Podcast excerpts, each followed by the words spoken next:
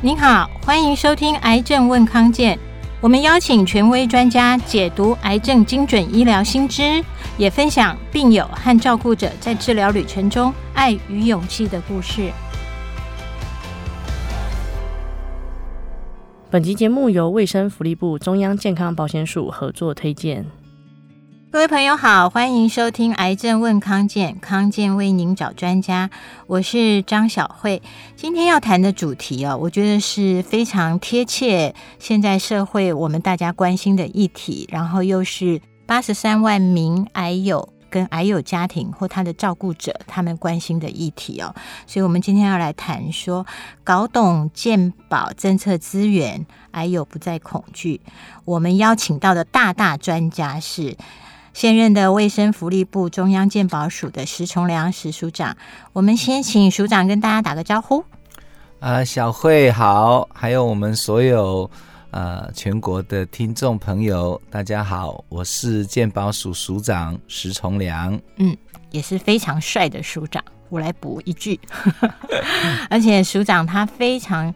愿意跟大家沟通啊，所以我们今天讨论这个议题，其实是我们现在大概全台湾都会担心，或者是说会想要关注的议题，就是到底健保对癌症病人的照顾做到哪里哦？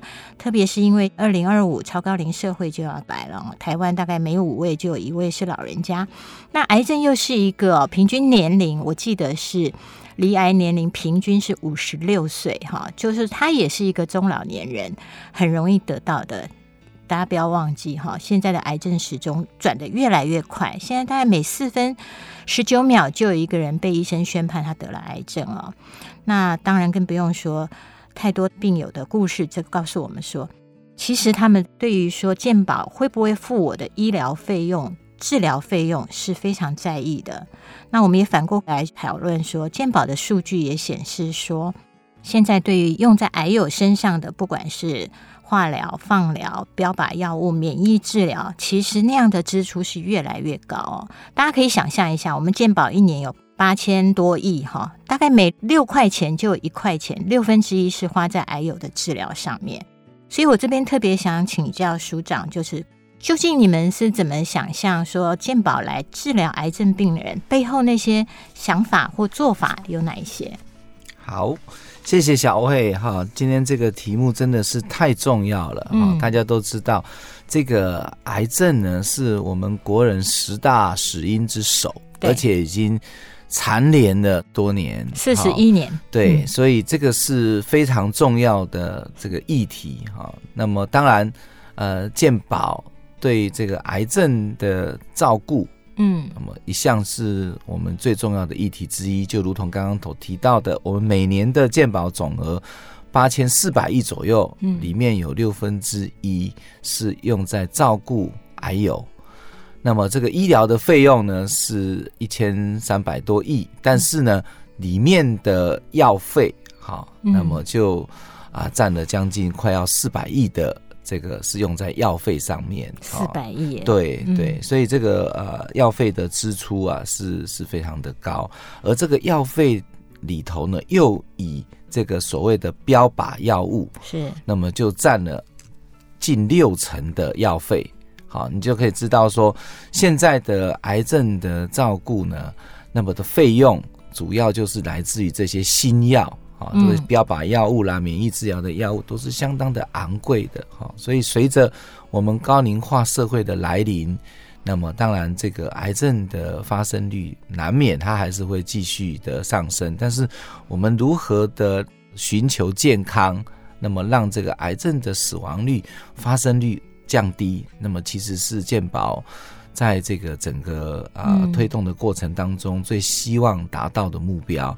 那么，如果我们从现在的啊、呃、整个嗯癌症的级别，嗯、就是首次诊断癌症的级别来看，我们大家都知道，癌症一般分成这个第一期、第二期、第三期、第四期。对。那么随着级别越高，那么它的这个死亡率呢就会越来越高。那我们当然希望能够越早诊断，最好不要迷癌。但是如果万一呢有的话呢，最好我们越早发现，那么治愈的机会就会越高。那但是从我们现在的健保统计里头，初次诊断癌症的时候，那么第一期或第二期这种比较早期级别的癌症的比率。大概只有五成左右，嗯、大概在只有一半的人，只有一半是在第一期、嗯、第二期是比较早期，而且有些癌症的发现呢更慢。好，那么不同的癌症也不同，比如说我们乳癌，那么大家国人呢有一定的比例接受这个我们所谓的乳摄、乳房摄影的筛检，好，所以我们的乳癌的发生。的时候的级别，第一期、第二期的病人是占了八十 percent，好，但是相对的呢，从这个大肠癌，大家知道大肠癌，我们现在的主要的癌症的筛检。有四大癌症，加上我们去年开始推出的第五癌，哈，就是肺癌。对。那么传统我们就是乳癌、子宫颈癌、大肠癌，还有口腔癌。这个是啊、呃，基本过去我们长期做的四癌筛检。从去年开始有一个高风险族群的肺癌的这个呃，我们叫做低剂量的电脑断层的筛检。哈、嗯，那但是从大肠癌来看呢？那么它的第一期、第二期、第三期、第四期的分布就一样，在第一次诊断的时候，大概都是二十几个 percent，啊，显然的一二期的就会比较少，好，那肝癌也是差不多是这种分布，那么肺癌的话呢，就第四期的比例就很高了，可能将近四十 percent，好，所以这个就是我们现在在健保跟我们的这个国民健康署大家一起合作要推动的。就是希望我们早一点发现，嗯、努力的来推广民众呢来做癌症筛检。是，那癌症筛检完呢，那么不要轻忽的要去做确诊的动作。好，比如说我们好不容易做了这个大便的潜血反应，是这个是大肠癌的筛检重要的工具。但是没有去做大肠镜来做确诊就很可惜，因为从我们的记录里面可以看得到，嗯，如果你的粪便的潜血反应，啊，这个是阳性的话，后来做大肠镜大概有二十个里面会有一个就是大肠癌，嗯，好，那么如果能够早一点发现，那么其实就可以减少这个后面的这个呃很复杂啦，或者是比较这个。呃，这个辛苦的治疗啊，那么同样的，如果是就子宫颈，我们现在做子宫颈抹片，子宫颈抹片如果有异常的，我们的两个里面就有一个是子宫颈癌，好，所以这个很重要，要提醒大家。那么除了配合政府的宣导，那么定期的做癌症筛检之外，筛检完如果有异常，不要忘了，那么要去做确诊，进一步。接受那么检查来诊断，那这样才能够早期的发现，嗯，那整个治疗也会比较轻松，那么这个愈后能够治愈的机会也会大大的提升。好，所以这个是我们第一个在这个癌症的啊防治上呢努力的方向。好，那么第二个呢，当然这个大家很关心的就是治疗的药物。对。那么刚刚我也提到说，这个我们的这个科技医学的进步真的很快，很快，很快哈。那么传统我们过去癌症的治疗，那么了不起呢，就是手术、化学治疗、放射线治疗，对哈。但是呢，随着这个医疗的进步，那么新的药物出现了，那么包含了免疫治疗是。包含了这个标靶的药物，那么逐渐的呢，走向所谓的精准医疗的这个方向来了。那么精准医疗的这个跟我们传统治疗的差别是什么呢？好，我不晓得这个听众朋友有没有能够理解这两个之间的差异哈。我们过去呢都知道这个。医疗啊，没百分百哈，没有百分之百包医的啦，是哈，所以一样的这个药物，那么在不同人的身上可能会有不同的反应。像化学治疗而言，可能有一些病人的反应很好，但是难免有的病人呢反应就不好，很快就复发，很快就复发，或者是治疗呢这个肿瘤呢，那么没有明显的这个啊消除啊，那么。这个就是百分率的问题。那过去呢，那么没有基因检测的时候，没有这些基因的研究的时候，不知道，只能试试看。所以我们会有第一线用药，第二线用药。但是随着我们对于这个基因研究的进步，是那么在医学上开始去发现，原来有某一些病人，他对传统的药物的治疗会反应不好，是因为他的基因位点上面有一些突变，嗯，那么造成呢对传统的化学药物不好，而因此有了标靶药物的出现，那么所以这个就是精准医疗了。所以我们可以知道呢，精准医疗包含了三个很重要的元素，一个就是精准检测，这个多数呢就跟我们的基因检测会有相关联。那第二个呢，这个基因检测出来呢是厚厚的一本报告，所以要透过专业的医师来做研判啊，这个就是精准诊断。是。那么透过精准诊断之后呢，那么再找到合适的药物，这就是精准用药。那整个涵挂起来呢，就是我们现在的精准医疗的精神啊。那因此呢，那么健保呢，那么努力的呢，把这三个都要含纳进来。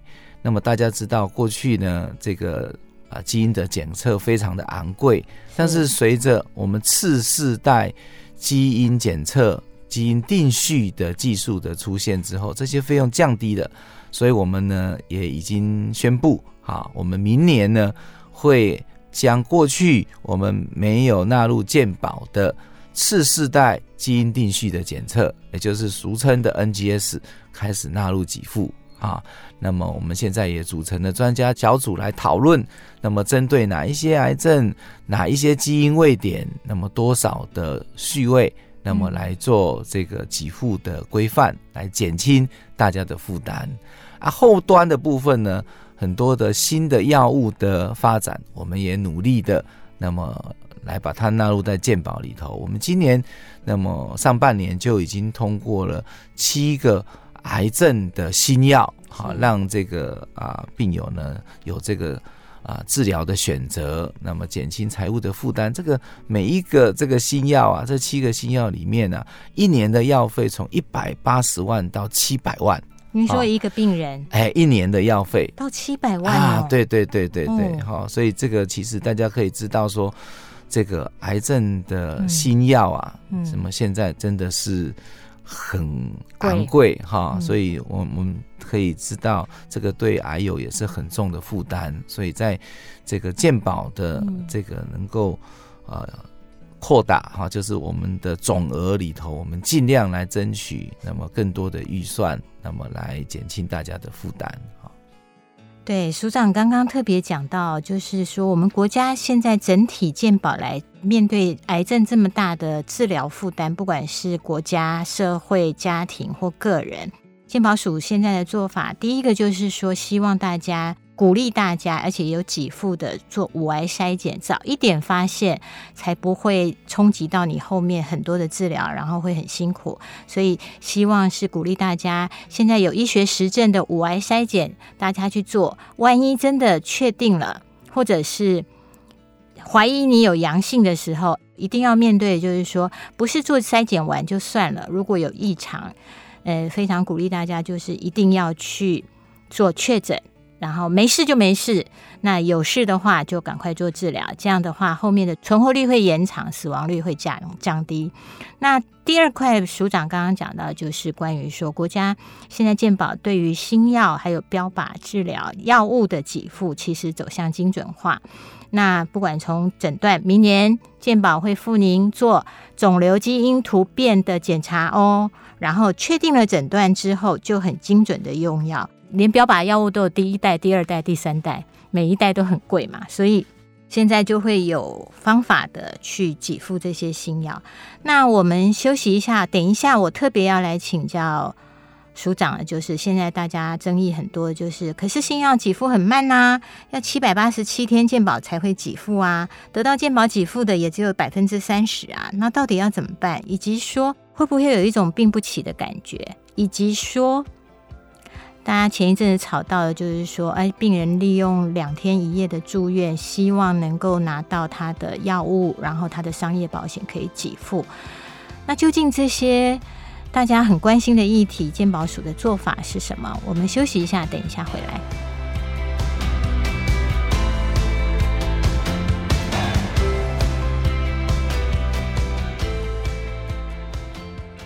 欢迎回来，癌症问康健。我们今天谈的主题是搞懂健保政策资源，癌友不再恐惧，会给您最贴心的照护。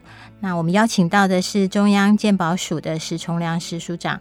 刚刚上半场署长讲到，就是针对这个癌症在我们健保越来越大的负担的时候，国家做了哪一些规划跟做法？那我下半场特别，我们就要来直面对决了哈，就是所长，我们来谈一下最近的议题，就是其实非常多的病友团体，还有就是基金会或者一些政策团体或关心健保署的很多的专家就提到说，台湾在新药等待健保给付是要命的长，就是七百八十七天，然后等要它能够进入健保，它的适应症。能够得到健保给付的也只有大概三分之一，百分之三十。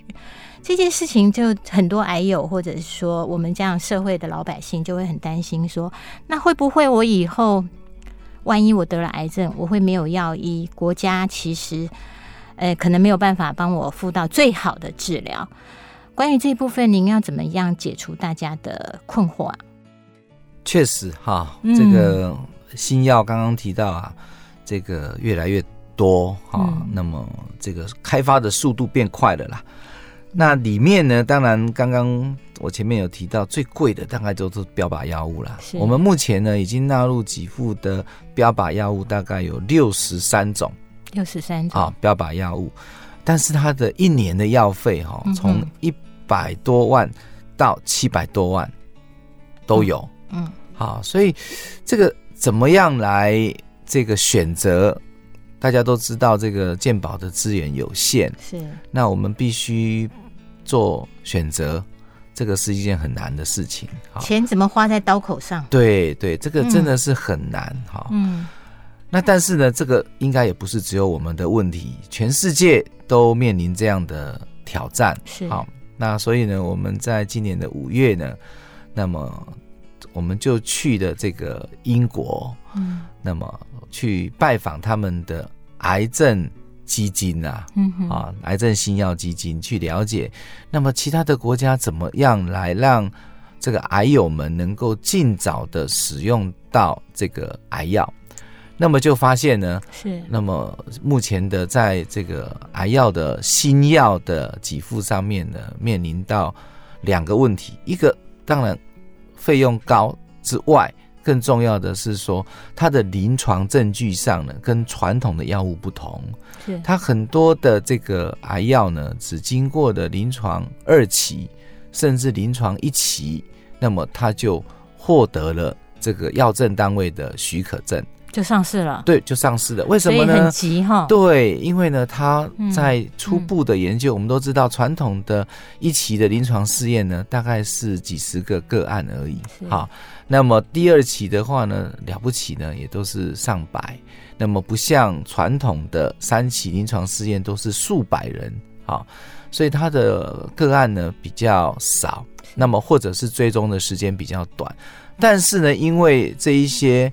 呃，药物针对的都是过去可能没有药医的这个病，或者是那么能用的药很少。哎，对，刚刚提到是精准嘛，对，所以它的受众，它的研究的对象就是比较少的。对，所以一旦呢，那么有这个初步的很突破性的发现之后呢，那么就得到了上市许可。那么，但是是不是真的用下去之后，是那么如同它的。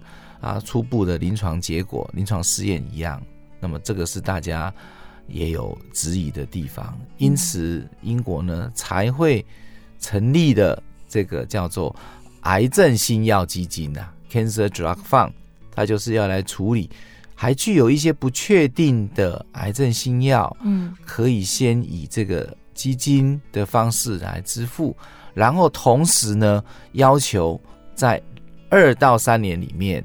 做一个观察，嗯，包含资料的收集或者是临床试验的继续进行，那么然后在两三年之内收集好之后，再最后来评估是不是呢是有确定的疗效，是啊，那么同时考虑到我们叫做。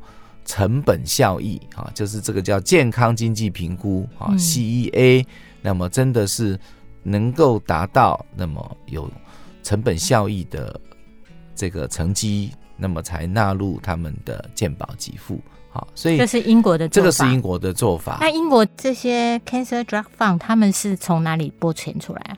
呃，因为英国的这个健保制度跟我们不一样，嗯，大家都比较熟悉的讲，就叫公医制度。对，它的意思是说，它的保险呢是由国家以税收那么来进行，没有另外在这个向民众收取保费，所以它这个等于是健保也是国家的预算。对，那么因此它的这个癌药基金的部分呢，也是以国家的预算编列。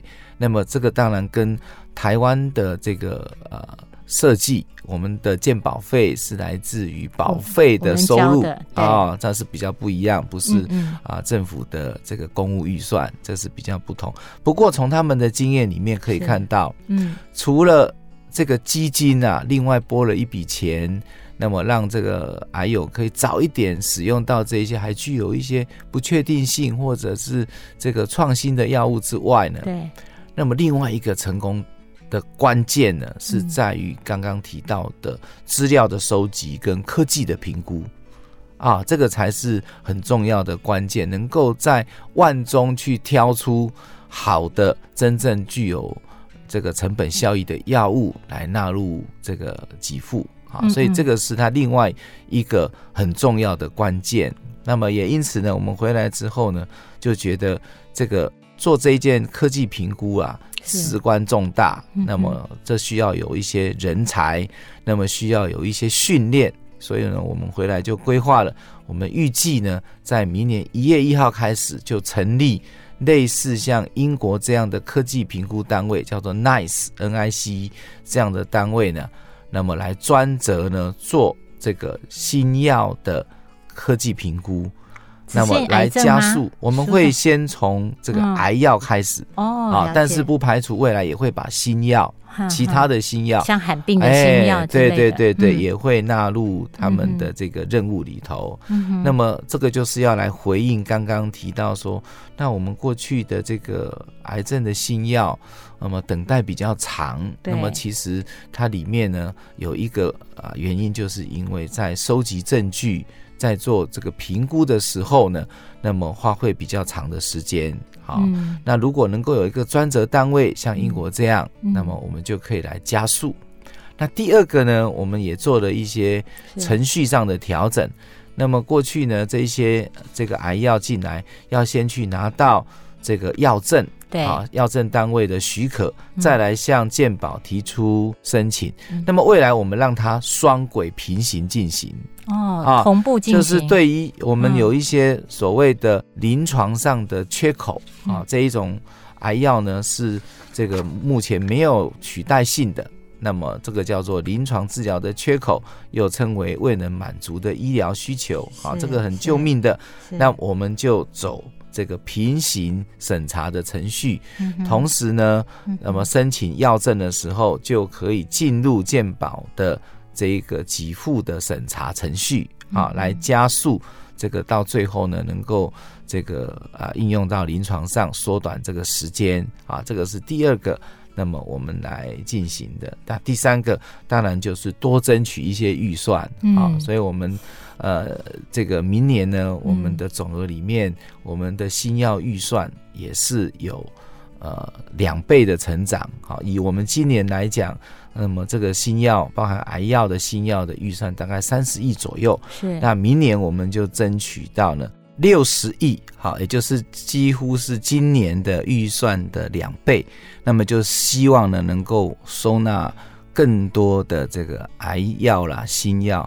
让病友呢能够啊尽早的减轻负担，而且可以使用得到。嗯、这个癌药基金我们也规划好、嗯，那如果未来我们继续的争取，嗯、那么让这个癌药的新药基金呢也能够成立的话，那么我想呢，这个对于未来的这个癌友的这个使用药物上呢，那么就跟现在呢就会有大大的不同了。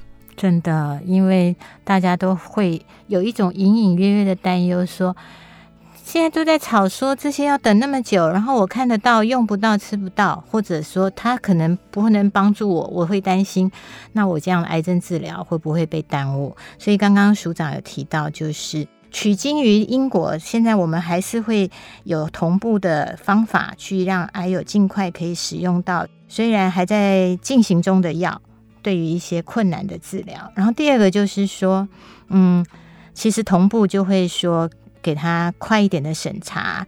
那当然很重要，就是也要有科学的数据实证证实说它的效益好不好，就是疗效啦。对，我们大白话是 CP 值嘛，哈。对对对对对，CP 值要够。对，对，不然的话，真的每一个癌友都会觉得我我都需要很好的治疗，很重要的治疗。是。好，那我其实最后也特别想要请教署长，我相信很多关心健保的您周边的朋友或者是官员。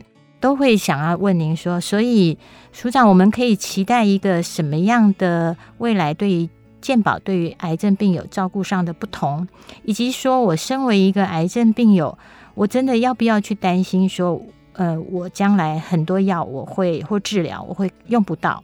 我想这个健保的这个成立的这个初心啊，初衷呢，其实就是要希望让大家可以看得起病。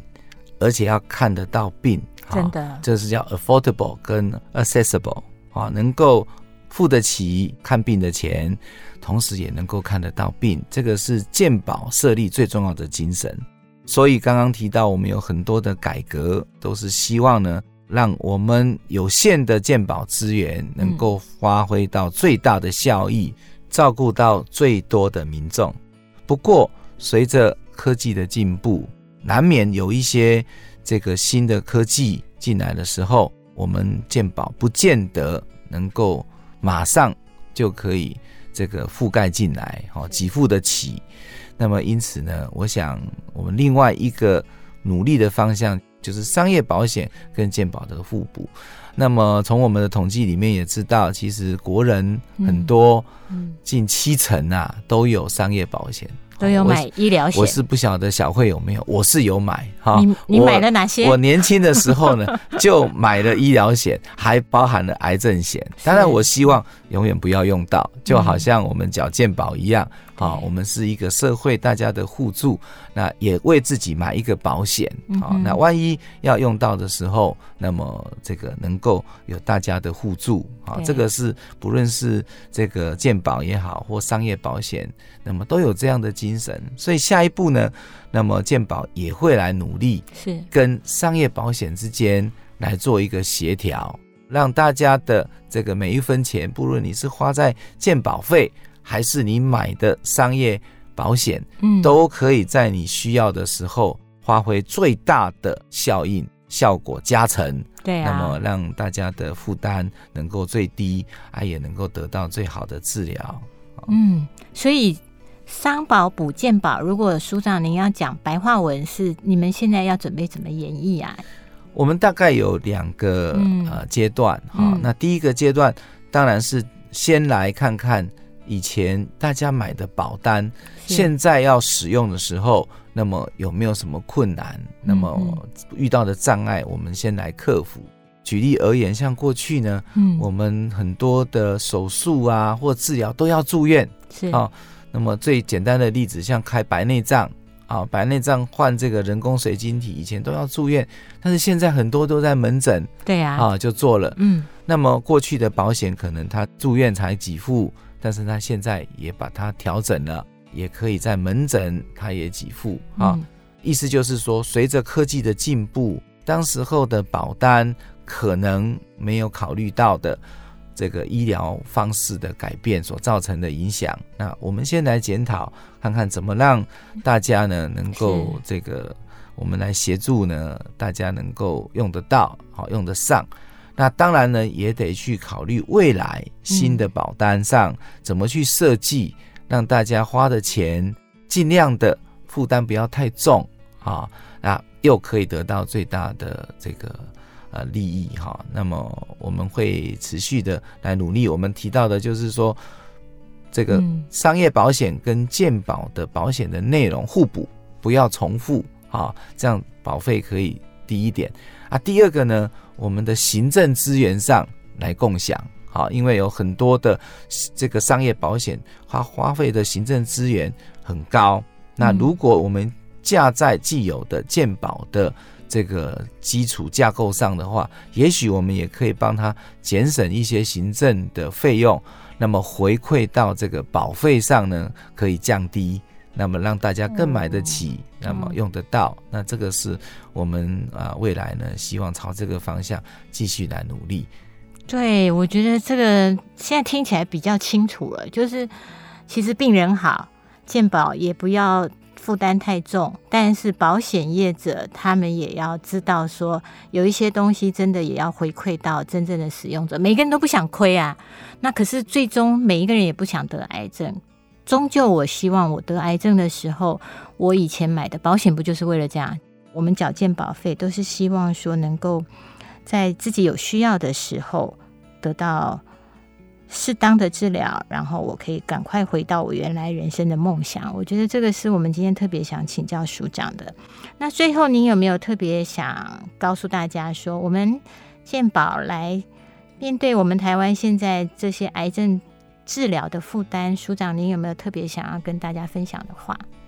呃，其实健康是最重要的。啊、大家常讲、嗯、这个几个零呢、啊，前面如果没有那个一啊，什么都是没有。健康就是最前头的那个一哈、嗯，所以当然我们希望的是大家健康。那么健保来做大家的后盾。那么当真的这个发生到疾病伤害的时候，那么健保来撑住、度过困难的时刻，那么就像小慧提的，可以让大家呢尽快的回到人生的道路、原本的梦想的道路上面。当然，这个资源永远是有限的，也要呼吁大家呢是节省资源。那么我们有几个方案，包含分级医疗，甚至我们推广健康存折，让你把自己的资料。可以下载回去，那么了解自己的各项的检查的结果，各种的用药不要有这个啊重复啦，注意到自己的健康状况。那么从生活上、生活习惯、饮食、运动这些健康促进等等的活动，追求自己的健康，把我们的资源能够提供给最有需要的人来使用。对，真的很重要。有一天需要它的时候，就会真的大家会觉得健保好重要啊，因为这也是我们国家其实很重要的，可以称在全世界很骄傲，就是台湾其实是可以生得起病的。好，那我们谢谢您今天收听我们的节目。如果喜欢我们的内容，也欢迎给我们五颗星的评价，按下订阅键就可以接收最新的节目。那我在这边谢谢署长，下次再来跟我们多聊一聊哦。好，一定谢谢小慧，拜拜，拜拜。谢谢您收听今天的节目。如果喜欢我们的内容，欢迎给我们五颗星的好评，也记得按下订阅键，就不会错过每次的节目更新哦。